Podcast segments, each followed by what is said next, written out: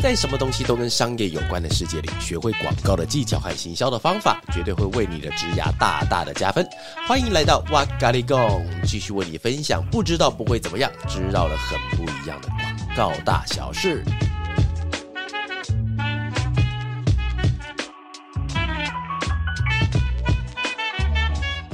Hello，大家好，欢迎来到哇咖喱贡，我是娃娃。我是阿啾。耶！小的时候，我们常常写到关于呃我的梦想，不管是老师啊、学校啊，甚至是你的父母，我们可能会遇过这样子一个当主题的一个作文哈。有人想要成为医生 Doctor，那有人想要成为海贼王，那也有人想要上外太空。那长大以后。梦想这个词对我们来说，可能也慢慢的开始有了转变、形变、状态的改变。那今天让我们来聊一聊关于梦想的这个话题吧。这边我想要先问娃娃说，就是刚前面有提到，就是有人会想要当海贼王，人想上外太空。那娃娃自己小时候的梦想是什么？我小时候的梦想，因为我之之前我在跟我妈聊天的时候，还有聊到这个话题，就是我小时候我很想要当一个东西叫做法官。可能是因为小时候我们得知到的那种关于法律的常。尝试都只能来自于那种很不成熟的电视节目，然后因为我的小时候跟你小时候不一样，你你的小时候的关于法律的剧可能已经有一些考究了。啊，对。啊，可能有更贴合现在，但是以前我们那个时代不是啊，我们以前那个时代的时候，法官就坐在一个地方，然后就拿着锤子就讲说你有罪，你有罪，你有罪，然后当时我觉得他好拽哦，而且在那个法官的那个片子里面呢，通常现在也是啊，就是法官的位阶通常比较高。它的位置哦，我想我想是那个地理环境哦，对它的它的位置都很高，所以它可以睥睨群雄，睥睨所有人讲你有罪，你有罪，你有罪。所以当时我就想，哦，好想当法官呢。哦，我觉得是一种很高尚的感觉。啊，不是是很高的感觉，我想做高一点点。那是从什么时候开始改变这个梦想的？呃，当长大一点点之后，就发觉了。梦想这个东西，好像不是你想就可以做到，它后面会付出很多的努力。像我，因为其实我一直以来啊，就是可能有些朋友可能是看我现在，比方说在做广告或什么东西之外，感觉很像讲话应对的都很得体哦。对，但其实我一直到现在都是一个学渣，你知道吗？怎么说？哎，我真的是学渣。我小时候我的数学考试啊，我问你哦，你小时候有没有最国小有没有最不擅长的科目？最不擅长的科目吗？英文。英文？等等，你国小有英文？有现在现在国小都有英文，Oh my god！然后那你英文，那你现在有变比较好吗？一定比国小好，但是应该还是在一般人的后段的感觉。哦，好，哎，我突然想到小时候，因为我女儿她四岁半嘛，然后她现在正在学，她正在中班。然后他已经在写英文了，所以那时候我在想说，好可怕哦！哎，如果你要我回到小时候，我我还蛮喜欢我小时候的。然后我觉得现在的小朋友的小时候好可怕，就都在学习嘛。有一次我们一之前我们公司是在那个古亭，就是公馆那边，然后对面有一间国小，哎，古亭国小吧，我记得。然后我中午去买饭的时候，然后看到国小生他们上下课是拖那个行李箱的。拖行李箱是小行李箱，就是小学生可能有点对我们来说有点像登机箱，但是所有小学生是拖那个东西上下课。里面装书吗？里面装书。所以我想说，哇塞！如果小时候这样子的话，那应该很痛苦。我还蛮喜欢我小时候的。小时候我为什么要提到学渣？是因为我小时候考那个数学，嗯，我数学你看哦，我那时候考数学是四分，国小四分，四分，满分是一百嘛？满分一百，对，满分一百。然后因为其实呃，因为四分它代表什么？代表你绝对不会。因为零分你可以讲说我我叛逆。我不想写答案，或者我根本就没有写名字，被判零分。但是四分表示我想得分。但是我只能得到四分，而不是大学联考四分哦，是国小就四分哦。所以从那时候开始发觉到，原来我想要达到的那个梦想跟成绩有关系，就被迫去转变，然后开始慢慢转变，转变成其他东西。所以就是一个随着年纪的增长，开始体会到面对现实而去改变了自己的梦想。尤其是因为读书啦，因为我就从以前到现在，我其实不太会读书。那因为我前几天刚好在玉胜的 IG 上面看到一篇贴文，那他的玉胜是先帮大家科普一下，虽然。大家应该都认识他了，他是文案的美的创办人。那之前最有名的是每天来点负能量。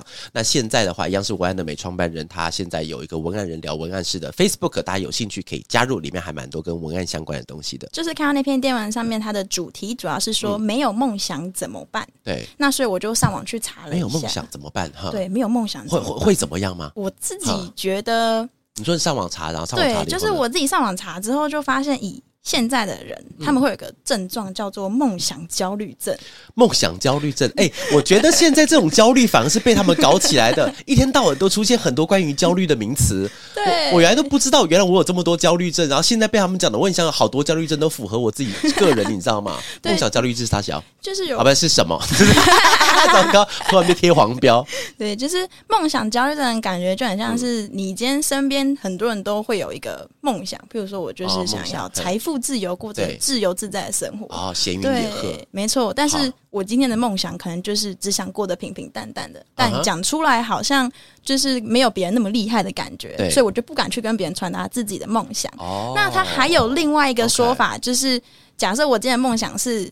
买一栋房子，对，所以我很努力、很努力的存钱，存了三年的头期款，发现已经不是三年前的价格，对，所以我的梦想就是遥不可及的状态。哦，然后所以因为没有办法实现自己的梦想，就是梦想太遥远，所以我会变得很焦虑的那种感觉，就是这两方的焦虑感。那娃娃对这件事情有什么想法？那你说这个名词叫梦想焦虑，是不是？对，它就叫梦想焦虑症，它是一个症状，它是一个症状啊，好可怕！哎，我首先要讲就是，哎，现在这个世界上一直发明这种很多的焦虑名词，到底是好的吗？现在的人都想要去追求某一种同样的目标，嗯，然后好像变成我没有办法追求到，所以我就会焦虑，因为焦虑而有了这个症状，就是一个现在的趋势。哦，像我之前有看过某一位朋友，他在 IG 上，他也是创作者，他写到，因为他自己出书最近，然后呢，他就拍。那个那个金石堂还是拍成品的那个，它不是会有畅销书吗？对，畅销书上面然后就摆的满满，都跟焦虑有关。哎，真的假的？对，所以其实我觉得跟你刚刚讲那个，或者跟玉生写那个东西，应该是不谋而合。因为其实现在很多人都对于焦虑会有自己的很多的事情的感触。哦，你刚问我的问题是什么？那样子，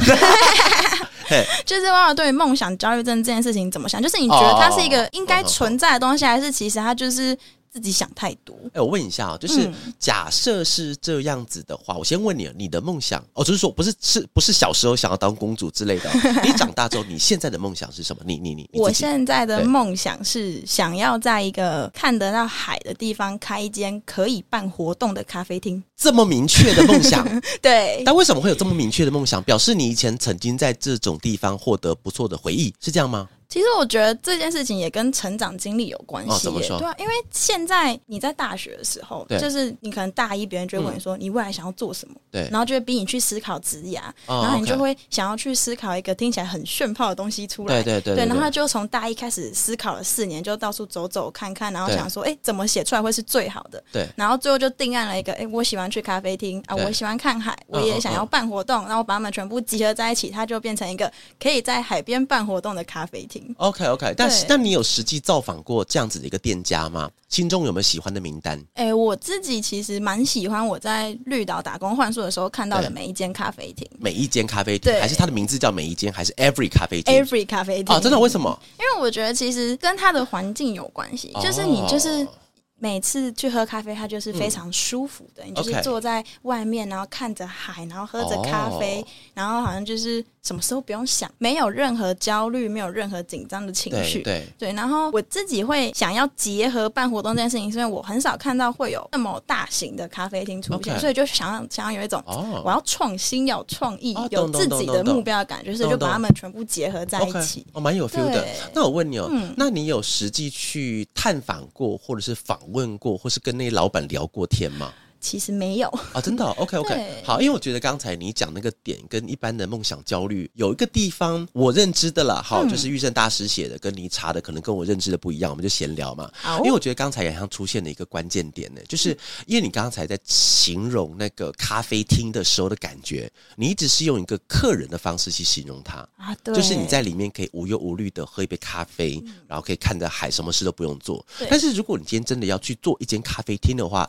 很像跟你刚刚。刚讲的事情是反过来的，因为因为就像是有一句老话是这样讲，就是呃，你必须要非常的努力才能看起来毫不费力。所以其实你看到，你今天手上要拿一杯咖啡。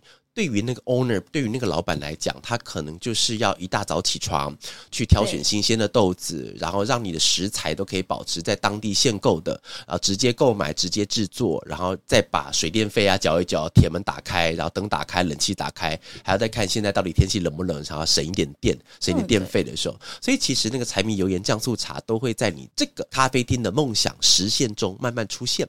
我举个例子哦，像我二哥，我二哥以前想要开一间关东煮的店，对，然后关东煮，因为呃，为什么会有这个概念？是因为我觉得跟你的概念有点像，就是因为我们曾经有在这个食物上获得了一些不错的回忆，所以自己就想要把这个事情给呈现出来。然后他那个时候做是，因为他想要呈现的是绝对新鲜的食材。嗯，绝对是当天现煮的东西，绝对是最清、最健康的汤。对，然后这个东西就牵扯出另外一个东西，叫做超级高的成本。因为你看哦，什么叫健康的汤？就是什么东西都没有的汤。那什么东西都没有的汤，或者是你今天有一个超级厉害的手法，你可以把所有东西都煮在一起，但是它很轻、很健康。因为通常你知道水水汤汤这种东西，长时间的熬煮，它会好喝，但是你真的不能说它健康。这是我们都知道的嘛，所以它的汤，当时我去吃的时候，其实我有跟大家讲，就是很淡。非常淡，没有味道，就跟我们的认知中的关东煮汤是不一样。但是它超健康，那这样子我就不就喝水就好了。对。然后另外一个就是它的食材非常的新鲜，它早上的时候就直接去基隆，去那种我们知道的海港边，竹围渔港、基隆呢，到处跑，富基渔港到处去现买那个材料，嗯，材料会回来做。然后就出现另外一个问题，就是它采购的时间很长，然后回来之后还要把它变成可以贩卖的商品。对别人说，整个叠加起来，它只有下午三点才能开门。啊，对，这样子的话，它另外一个结果就是他根本开不起来。对，所以我觉得其实，在你刚刚提到那个梦想焦虑，我自己我自己到底有没有？等一下可以来聊聊看。但我觉得梦想焦虑对很多人来说，梦想它会一直移动。你会，你要又觉得听起来是感觉到是我要追一个梦想，但是我一直没有办法追到它。对，所以我们就感觉那个梦想在移动。但其实是因为我们在追求梦想的过程中，发现了其实这个梦想它有太多的真相是我当初不知道的。所以其实梦想它没有移动。而是梦想一直它不断的在我们的认知中，它被扩大了，是因为原来我要做这么多事情才能够满足那个梦想，所以当我知道的越细节之后，那个梦想感觉就越难达到。你小时候有没有看过一个景象，就是？跟着月亮走路哦，有对对，小时候我们都看了月亮，想说，那时我还记得很清楚，问过我妈说，奇怪那个月亮为什么要跟着我走？我去哪它就去哪。对，但其实月亮没有跟着你走。我觉得梦想也是一样啊，就是它有点是以现在的观感来看的话，梦想感觉就是在指使我去哪它就去哪。但是你真正要去碰到月亮的时候，你就知道它到底距离你有多遥远。当你的专业知识跟经验越来越多，然后你就发觉月亮越来越远。但其实月亮从小到大它没有改变距离哦。我觉得也许在梦想焦虑，从你的例子上，也许可以让大家可以感受到，也许焦虑是这样来的。哦，原来我觉得娃娃刚刚的那个观点跟预算里面有一句，就是实现梦想如同刷卡，刷的时候很爽，但你该想想这笔账要怎么付，有点像。哦，对，因为像其实就像刚刚娃娃讲的那样，就是其实实现梦想并没有心里想的这么的。美好，对，就是通常我们在形容一个梦想的时候，它通常都会带一点装饰，带一点幻想的成分在。但是如果真的想实现它的时候，要付出比一般人更多的东西去。我我打个岔问一下哦，呃，在你的认知里面，梦想跟理想这两者的差异点是什么？你你自己觉得？先讲梦想好了，梦想是一个，梦想是一个，它可以很长久的。目标就是像是一盏明灯，对，它就在你前面照着你，让你往前走。OK，理想可能比较像是梦想的缩小版，嗯嗯，更容易被达成。然后它是可以变成一个短期的目标。我的我现在的理想是什么？对，比如说我现在的理想就是要进广告业。那我完成了这个理想，那我下一步理想是什么？然后用理想去堆砌梦想那种感觉。哦，嗯，那通常焦虑会发生在理想上还是梦想上面呢？好像都会有，对不对？感觉都会有，嗯，因为梦想是一个我。感觉是长远的目标。对，假设你说你想开咖啡厅的话，那咖啡厅如果今天一直旷一直很久的时间都无法往那个目标前进，可能就会有焦虑。对，那理想的话，比方说你理想的生活是在开咖啡厅之后的闲云野鹤般的生活，但这件事情你又一直无法达成的话，它又产生另外一种焦虑。对，所以其实只是先后跟大小的问题。哈，就是好像过程中你就是在不断的焦虑。可是我不知道这件事情到底对于拥有梦想是不是好的，因为你会觉得说。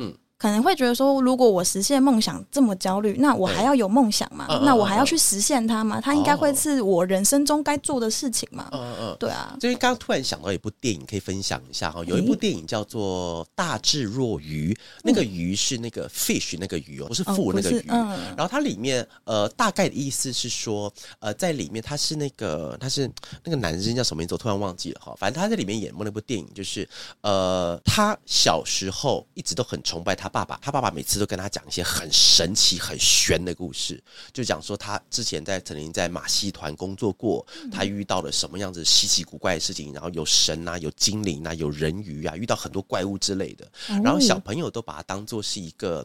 故事在听，他就觉得很好听，很好听。但长大的时候，他去寻根的时候，发觉到他爸爸讲的事情很像都是真的，就是很好玩。就是你小时候，就是我觉得那天突然想到这件事情，是因为那个小朋友他就是想要知道他爸爸那件事情到底是真的还是假的，他想要求证，他想要去求证。但其实哦，我觉得那部电影要告诉我们的，并不是说你今天求证到底是真是假，而是说当你有一个这么美好的憧憬，不管是他爸爸给小孩，嗯，小孩对爸爸的这样子双向。的憧憬之外，到底是不是要去这么认真的去看待？说梦想没有达成，我就一定要焦虑这件事情？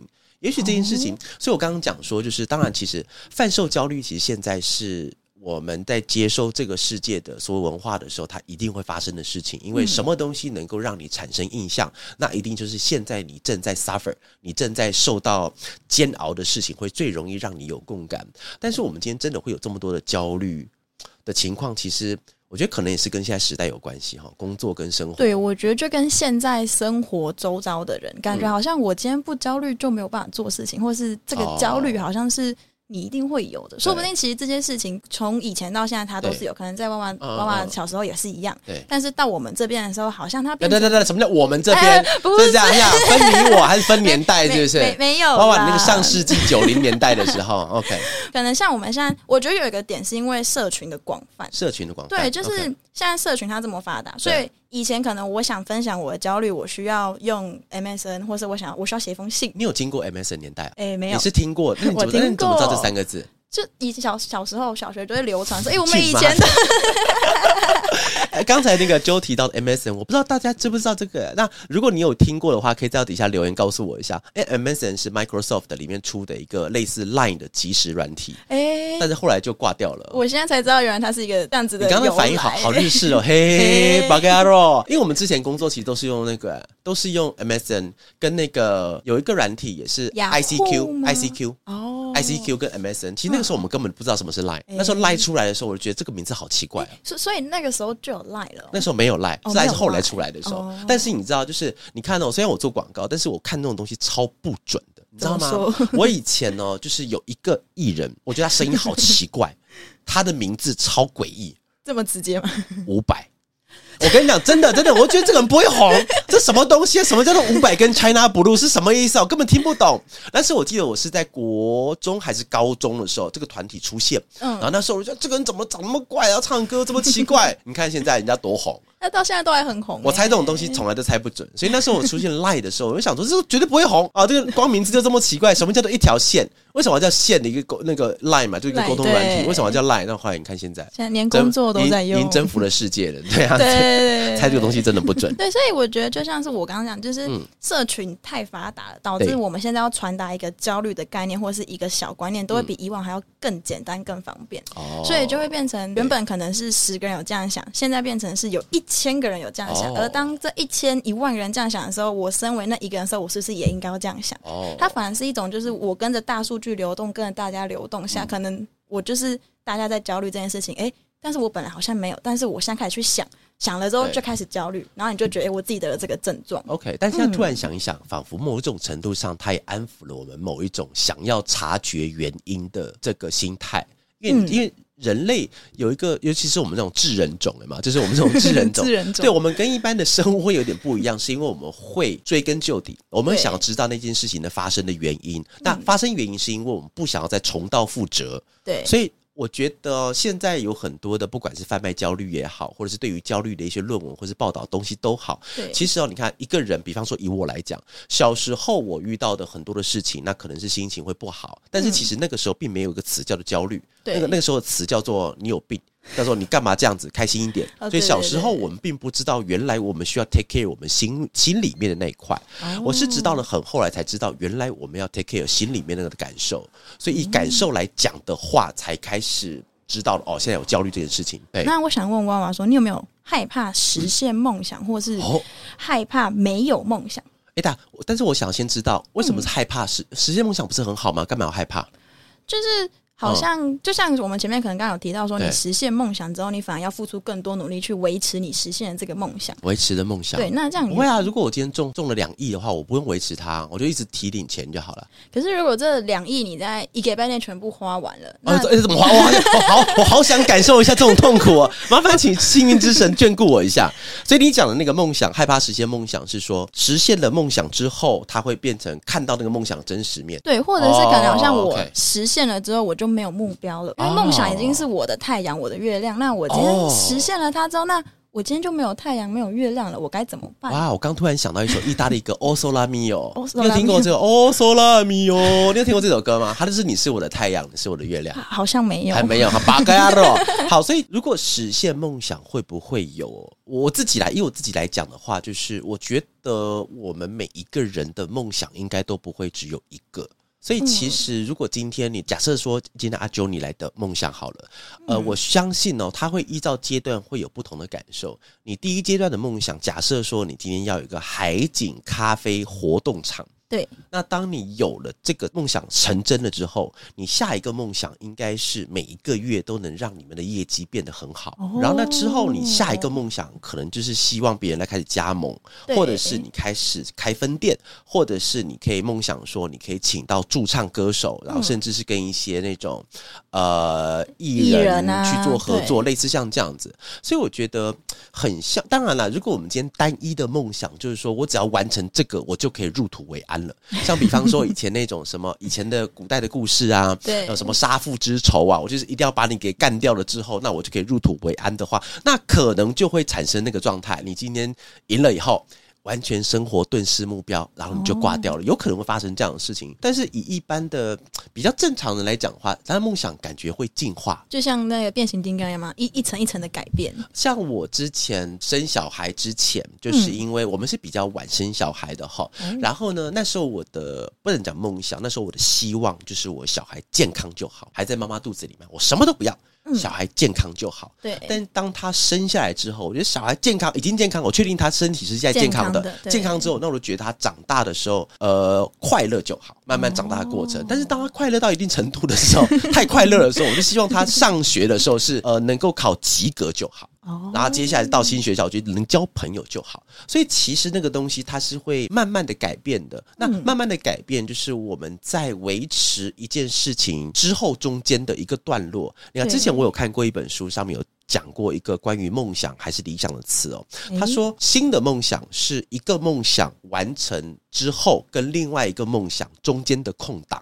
嗯，那个地方会让你产生快感，完成梦想的那种感觉。对，所以我们自己觉得啊，其实，在那本那个书里面有提到，就是他的梦想会不断的进化。那如果你今天真的只有一个绝对的梦想，你看哦，像 Elon Musk，他之前的梦想，比方说电动车，你知道他为什么发明电动车吗？他的目的不是为了发明那个电动车，他的目的是为了上火星。他的他他的目标是为了上火星，甚至他正在挖那个海底隧道。嗯，海底隧道，他所有的东西，他都是为了要上上太空。他有一个概念，就是现在之前要把一个人送上火星去，可能就需需要一千亿美金，但是他现在要把它压成五十万美金就可以上去。